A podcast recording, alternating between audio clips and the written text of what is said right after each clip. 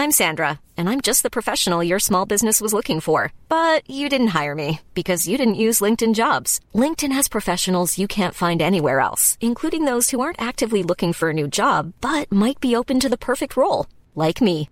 In a given month, over 70% of LinkedIn users don't visit other leading job sites. So if you're not looking on LinkedIn, you'll miss out on great candidates like Sandra. Start hiring professionals like a professional. Post your free job on linkedin.com/spoken today.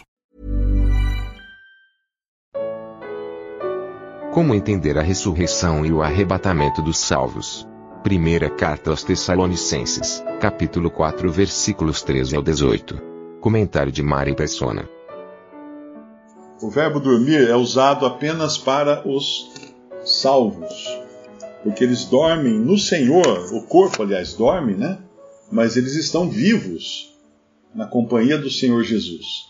Então não se iluda, não se deixe levar por teorias de testemunhas de Jeová, de adventistas e de outras seitas que pregam o sono da alma, como se todo mundo ficasse dormindo lá depois de morto, dorme, entra num coma, num, num coma profundo e não consegue fazer nada. É, até, até não faz sentido quando o Senhor promete ao malfeitor na cruz: Hoje estarás comigo no paraíso. Ele não diz: Hoje estarás dormindo no paraíso, né? É, hoje estarás comigo, na companhia de Jesus no paraíso. Então, essa é a primeira, a primeira coisa que é preciso esclarecer aqui. E a outra, para que não vos entristeçais como os demais que não têm esperança. Porque aqui ele está falando dos que já tinham partido para a presença do Senhor, e eram muitos, né? Porque era um tempo de muita perseguição, uh, muito martírio também, muitos cristãos eram martirizados, eram vendidos como escravos, perdiam todos os seus bens. E então, essa é uma palavra de consolo. E o cristão, ele tem que levar essa palavra de consolo o tempo todo. Porque os demais que não têm esperança, quem são os que não têm esperança? Vamos ver se tem alguém aqui entre essas pessoas que estão me ouvindo agora que não tem esperança. O que é não ter esperança? Não ter esperança é você não ter certeza absoluta para onde você vai a hora que sair aqui desse mundo. Se você não tem essa certeza absoluta, está faltando alguma coisa aí no evangelho que você escutou porque a palavra de Deus é muito clara. O Senhor prometeu: quem ouve a minha palavra eh, e crê naquele que me enviou, tem a vida eterna. Tem, tem, tem, tem, tem. Não terá, talvez, porventura, quem sabe, não. Tem a vida eterna. Não entrará em condenação ou juízo, mas passou, passou da morte para a vida. Tem a vida eterna, não entrará em condenação, passou da morte para a vida. Então, essa é uma essa é uma situação já definitiva, né, já decidida, e nós temos que estar sempre atentos para não, não nos deixarmos levar pela, pelo mal entendimento que muitas religiões colocam, porque qual, por que o mal entendimento? Porque muitas religiões pregam o evangelho distorcido, que é aquele que se você for bonzinho, você vai para o céu. Se você for um menino ruinzinho, você vai para o inferno. Então, se uma pessoa diz que tem certeza de que vai para o céu, você fala assim: ah, mas isso é muita pretensão, não é? Como é que você pode ter certeza que vai para o céu se para ir para o céu precisa ser bonzinho? Não é qualquer jeito que vai para o céu. Mas isso foi, é religião que inventou isso. Não está na Bíblia. Quem crê, quem crê, quem ouve a minha palavra e crê naquele que me enviou, tem a vida eterna. Mas às vezes existem versículos que, que causam um, uma compreensão incorreta. Por exemplo, João capítulo 5, João capítulo 5, versículo 28. Ali diz que não vos maravilheis, não vos maravilheis disto, porque vem a hora em que todos os que estão nos sepulcros ouvirão a sua voz, e os que fizerem o bem sairão para a ressurreição da vida, e os que fizerem o mal para a ressurreição da condenação. Ahá, tá aí, eu falei para você que é só os bonzinhos que vão ressuscitar e vão para a ressurreição da vida, que vão para o céu, tá vendo aí? Não, não é isso que está escrito aí. Na realidade, o versículo está falando do, do apanhado geral e final de tudo, do cômputo final. Os que aparecem aí nesse versículo com a característica de terem feito o bem, são aqueles que foram salvos pela fé, pela fé em Cristo, não por obras, mas foram salvos para as boas obras que Deus preparou para que andássemos nela. Isso está em Efésios capítulo 2, ou seja, foram salvos com um propósito. Deus não salva ninguém sem um propósito, sem um objetivo. Ele nos salvou com um propósito, de sermos úteis nas mãos dele. Então, esse, esse os que, os que fizerem o bem sairão para a ressurreição da vida? Sim, claro, porque os que são salvos têm a capacidade agora de fazer o bem. Então está corretíssimo. Mas não é o inverso. Aqui não diz que, o, que a salvação é pelo fazer bem, porque você não pode descartar todas as outras passagens que demonstram que a salvação é pela fé. Uma vez salvo pela fé, você está designado e capacitado a fazer o bem. Agora, os outros, os que fizeram o mal, para a ressurreição da condenação. Mas espera aí, mas eu tenho uma tia lá que ela faz muito bem, mas ela não crê em Jesus, ela é espírita, ela, mas ela faz muito bem. Ela faz muita caridade, ela ajuda muita gente, etc, etc. Ou ela, ou ela é ateia, né? Não, mas não crê em Jesus, não crê em nada. Como é que faz? Daí, aqui fala que ela faz o bem, então ela também está salva, vai ressurgir. Não. Ah, mas aqui fala que os que fizerem o mal é que irão para a ressurreição da condenação. Sim, sim, esses. Ué, mas não entendo. É o seguinte: toda obra do ímpio é pecado. Tem um versículo que fala lá no Antigo Testamento que a fazenda do ímpio é pecado. Os bens do ímpio são pecado. Tudo que o ímpio põe a mão, ele suja. Porque ele está, ele está contaminado pelo pecado. Então, se você acha que pode fazer o bem para Deus, você só poderá fazer bem depois de ter nascido de novo. Com essa vida natural, descendente de Adão, com a vida que você veio ao mundo, você não tem condições de fazer o bem. Simplesmente assim. Porque Deus não aceita a obra do ímpio. Ele não aceita. Ele, e ele não vai também se deixar comprar, né? A salvação não é uma coisa que você adquire oferecendo a Deus, fazendo de Deus devedor, né? Olha, Senhor, olha quanta coisa eu fiz, me dá aqui agora a minha parte, me dá a salvação. Não, pode esquecer. Ninguém vai conseguir fazer Deus devedor. Então, uh, tem um outro versículo também, uh, em Lucas, uh, em Atos, Atos 24, melhor dizendo tendo esperança em Deus, versículo 15, Atos 24, versículo, versículo 15. Tendo esperança, opa, perdi aqui. Tendo esperança em Deus, como estes mesmos também esperam, de que há de haver ressurreição de mortos, tanto dos justos como dos injustos. Muito bem, a mesma coisa. A mesma coisa. Os justos quem são? aqueles que foram justificados pela fé em Cristo Jesus. Paulo fala disso na carta aos Romanos, no capítulo 4 de Romanos, uh, onde ele diz que uh, da justificação por fé. Se, se, Abraão foi justificado por obras, tem de que se gloriar. Então, mas não diante de Deus. Por quê? Diante dos homens só. E diante de Deus? Não. Deus é aquele que justifica o ímpio fala na passagem de Romanos capítulo 4. Deus justifica o ímpio. Então, o ímpio que vai a Jesus, ou que crê em Jesus, e recebe o perdão dos seus pecados, é justificado por Deus. Agora ele é justo aos olhos de Deus. Então está certo também essa passagem aqui. É, eu acredito que normalmente essas são as primeiras, os primeiros problemas de quem chega lá em, em 1 Tessalonicenses 4, versículo 13, e pode confundir o que acontece aqui, né? Porque quando ele fala para não, ser, não seja ignorante acerca dos que já dormem, então não é, não é, o, não é o espírito que dorme, é o corpo que dorme, para que não entristeçais como os demais, não é para ficarmos tristes como os demais, que não têm esperança. Agora, por exemplo, quando, quando o Senhor Jesus ressuscita Lázaro, um pouco antes, uh, Marta fala: Eu sei, Senhor, que a, ele vai, vai haver a ressurreição do último dia. Os judeus, até, até Cristo vir ao mundo, os judeus só conheciam uma ressurreição do último dia. Eles não conheciam que a ressurreição tem pelo menos três partes, eu acho que talvez são três, sejam três partes que, que a, tem a primeira ressurreição, não é? Que é dividida em três partes. E, então, Marta não sabia disso, porque era, era uma coisa, era um mistério ainda para ela. Os judeus até hoje acham que, a que é no final, tipo assim, vai todo mundo no final chegar no juízo final, e aí vai todo mundo ser julgado, e se os bons vão para o céu, os maus vão para o inferno. Não existe isso.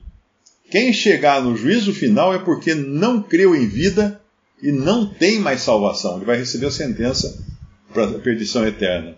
Tinha até um, um vídeo que circulava aí no YouTube uh, de uma cena no céu, todo mundo de branco, né? E daí tem uma balança. Então a pessoa vinha, subia na balança, o ponteiro da balança pesava, então, se ela tinha boas obras ou não tinha boas obras. Pra... Era um tipo de um juízo final. Mas é uma grande bobagem aquilo, não tem nada disso. Não tem nada disso. E aí vem até, a bobagem aumenta ainda quando vem um, vem um escrito Jesus na camiseta, uma coisa assim, e ele então, uh, ele pisa na balança no, no, lugar de um outro pecador lá que creu nele, então ele transfere a justiça dele para esse outro pecador. Também não é isso, a salvação não é pela transferência de justiça. Nós não nos tornamos justos porque Jesus é justo, não. A justificação se dá pelo sacrifício, pela morte dele por nós, não pela justiça. Porque se, se a nossa salvação fosse tipo o Senhor depositar na conta daquele que crê todas as suas justiças, então não seria mais uma salvação pela fé, seria por obras. Ainda que não obra minha, obras minhas, né, mas obras de Cristo. Isso também é errado. É. Muitos protestantes creem nisso, que quando você se converte a Cristo, Uh, é como se os seus pecados fossem tirados da sua conta e fossem depositadas obras justas na sua conta, que são as obras de Jesus. Isso é, é um erro. É um erro sério isso daí. Então, depois de olhar essas, essas, esses dois problemas iniciais, né, que é do sono da, do suposto sono da alma, uh, e daqueles que não têm esperança, eu espero que nesse ponto você que não tinha já esteja tendo esperança o versículo 14 vai deixar muito claro onde, onde está a nossa âncora, onde está amarrada a nossa esperança. Não é em nossos sentimentos. Eu recebo muitas mensagens do tipo assim, ai, eu estava tão bem, mas agora eu estou cheio de dúvidas e eu acho que eu não vou, não vou ser salva. Ué, foi olhar para onde? Para o umbigo? Não vai ver nada de bom no umbigo. Vai olhar para o seu próprio coração? Não vai ver nada de bom no seu coração. Essa semana eu recebi uma, uma mensagem, uma irmã, ela diz que durante muito tempo o marido foi doente, mas ele também não era uma pessoa lá muito simpática ou alguma coisa assim. E ela, ela tinha assim um ódio no coração dela, ela queria que ele morresse. Ela queria que ele morresse. Né? Então, aí, aí ele morreu. Ah, ele morreu. Ele faleceu, mas agora ela está sendo consumida pelo remorso de, de ter pensamentos, de ter tido pensamentos assim, desejando que o marido dela morresse.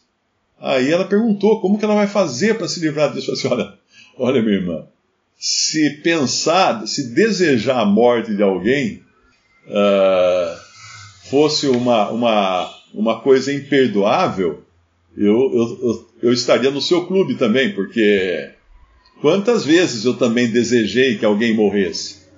E vai alguém dizer que não, não é? O cara te fecha na estrada, você quase capota o carro, o que, que você quer que aconteça com ele? Aí você fica olhando e fala, ali vai bater, ele vai bater naquele caminhão lá, agora ele bate no caminhão. Você fica maquinando, porque nós não temos como controlar nossos pensamentos. Não tem como. É claro que nós temos que julgar e confessar esses pensamentos ao Senhor, mas nós não temos como controlá-los. Por exemplo, eu vou, eu vou agora, eu não vou, eu não vou pensar, eu não vou desejar a morte de ninguém. Deixa eu ver de que eu não vou desejar a morte. Ah, do fulano. Ah, mas até que seria né, um negócio interessante ele bater as botas, porque afinal de contas eu sou herdeiro dele. Pensa nos, pensa nos filhos herdeiros de um pai rico. No que que eles estão pensando enquanto o pai está lá na, na, cama já nas últimas. O que, que eles estão pensando? Você acha que eles estão pensando o quê? É claro que passa essas coisas pela cabeça. Não tem, não tem como passar, não passar porque o nosso cérebro ele está montado, ele está ele tá conectado, tem uma ligação USB na nossa carne, então ele é alimentado por pensamentos carnais. E o Senhor Jesus falou que do coração procedem as piores coisas que tem, as cobras e lagartos, daqueles quando você vê aqueles, aqueles gibizinhos assim, que o cara xinga o outro, tem umas cobras, lagarto, machado, caveira tal. Isso aí está tudo no coração do ser humano. Isso está tudo no coração do, do ser humano. Então, o que nós fazemos? Confessamos. E parece que depois ela me escreveu, parece que deu um certo alívio para ela. Eu falar que eu também tenho pensamentos ruins, eu também tenho pensamentos maus. Quem não os tem? Quem não os tem? Está pecando agora. Se falar que não tem pensamentos maus, está pecando. Se alguém disser que não tem pecado, faz a Deus mentiroso. Mas se confessarmos os nossos pecados, Ele é fiel e justo para nos purificar os pecados e nos livrar, libertar de toda injustiça. Esse sim é o Salvador que nós temos. Até. Uma coisa que me chama a atenção é que eu recebo muitas mensagens de pessoas que não concordam com o arrebatamento, elas batem forte, sabe? Tem mil argumentos que não. Não, a igreja não vai ser arrebatada, não tem arrebatamento, e pá, pá, pá, pá, pá. E às vezes eu penso que esses que não creem no arrebatamento, eles se ocupam mais com o arrebatamento do que os que creem no arrebatamento. Você pode dizer, mas peraí, isso não faz sentido isso, né? Faz sentido sim. Vou dar um exemplo. Paulo, quando Paulo fala que nesta passagem de 1 Tessalonicenses capítulo 4, versículo, versículo 15, Dizemo-vos, pois, isto pela palavra do Senhor, que nós, os que ficarmos vivos para a vinda do Senhor, não precederemos os que dormem. Veja o detalhe que ele se inclui, nós, os que ficarmos vivos. Então, Paulo, ele acreditava que ele ia no arrebatamento, porque ele se inclui, nós, os que ficarmos vivos, não precederemos os que dormem. Mas aí Paulo morreu. Puxa vida, que decepção para Paulo. Ele que aguardava tanto arrebatamento, morreu. Não, ele não ficou decepcionado. Para mim, o viver é Cristo e o morrer é lucro. Ele fala lá em Timóteo. Na realidade, a esperança de Paulo, e assim é a esperança de todo cristão, não era o arrebatamento. Não era nem mesmo a ressurreição dos mortos. A esperança é estar com Cristo. A esperança é estar com Cristo. Se vai ser de, de táxi ou de Uber, não importa. A esperança é estar com Cristo. É o, o final da, da o final da jornada, a, a, meta é a meta que importa, não, não o meio, mas a meta. Porque uh, o Espírito, Jesus Cristo é o Espírito de profecia. Então muitas pessoas têm esperança no cumprimento de uma profecia. Está errado.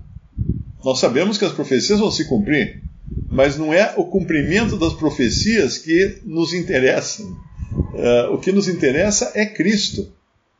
Alguns têm esperança no, no, arrebatamento. Não.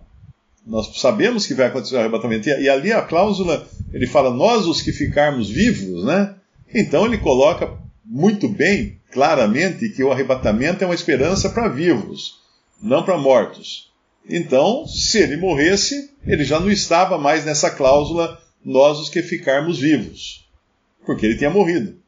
Então ele foi se encontrar com o Senhor de outra maneira. Então, é importante isso porque crente ele não deve ficar ligado em profecias pela profecia, pela profecia. Às vezes eu vejo esses que me escrevem mandando vídeos, mandando textos, mandando tudo, falando de profecia, de fim de mundo, de, de grande tribulação. De... Eles estão esperando, eles estão esperando coisas. Eles estão esperando profecias, anticristo, tribulação, tudo, mas não falam nada da bendita esperança do cristão que é estar com Cristo. Não tem outra bendita esperança. E se não cumprir nenhuma profecia e nós estivermos com Cristo, está de bom tamanho?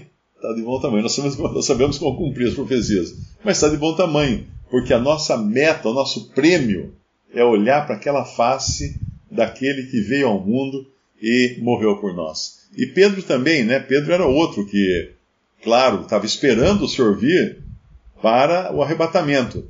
Mas chega um momento, assim como, como o Senhor revelou a Paulo, né? Ele fala disso em Timóteo, chega um momento que o Senhor revela a Pedro que ele ia morrer. Então ele já sabia que ele iria morrer. Por isso que ele escreve na sua carta é como se fosse uma despedida. Ele já sabia que ele ia morrer. Mas ele estava triste? Às vezes não.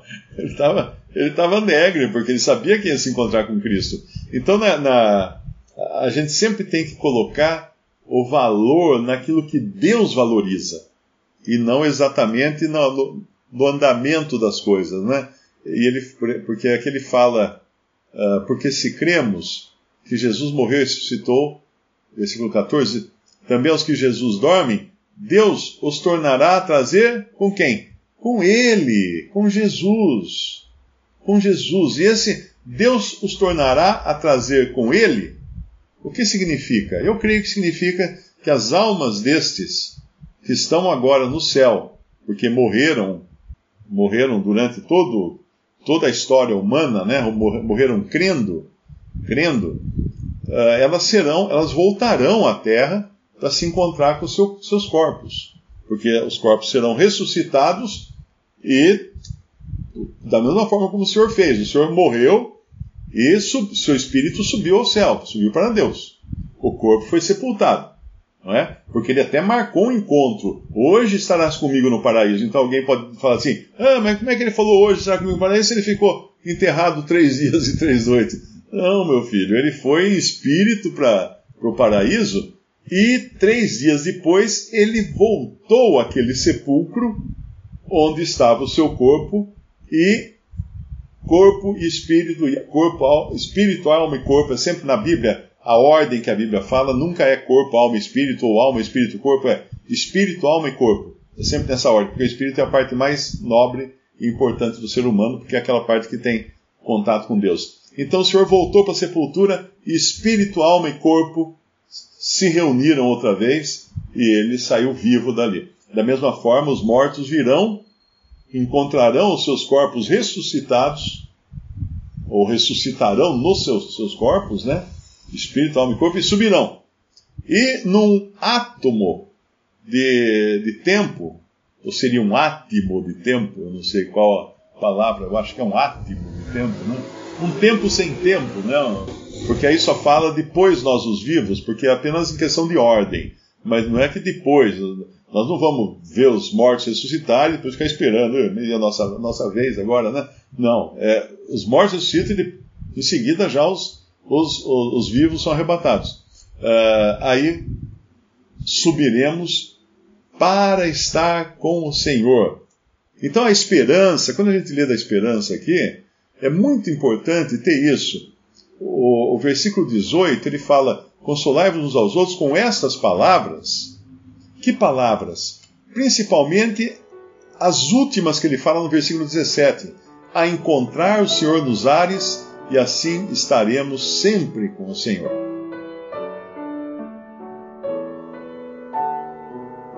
Visite respondi.com.br. Visite também 3minutos.net.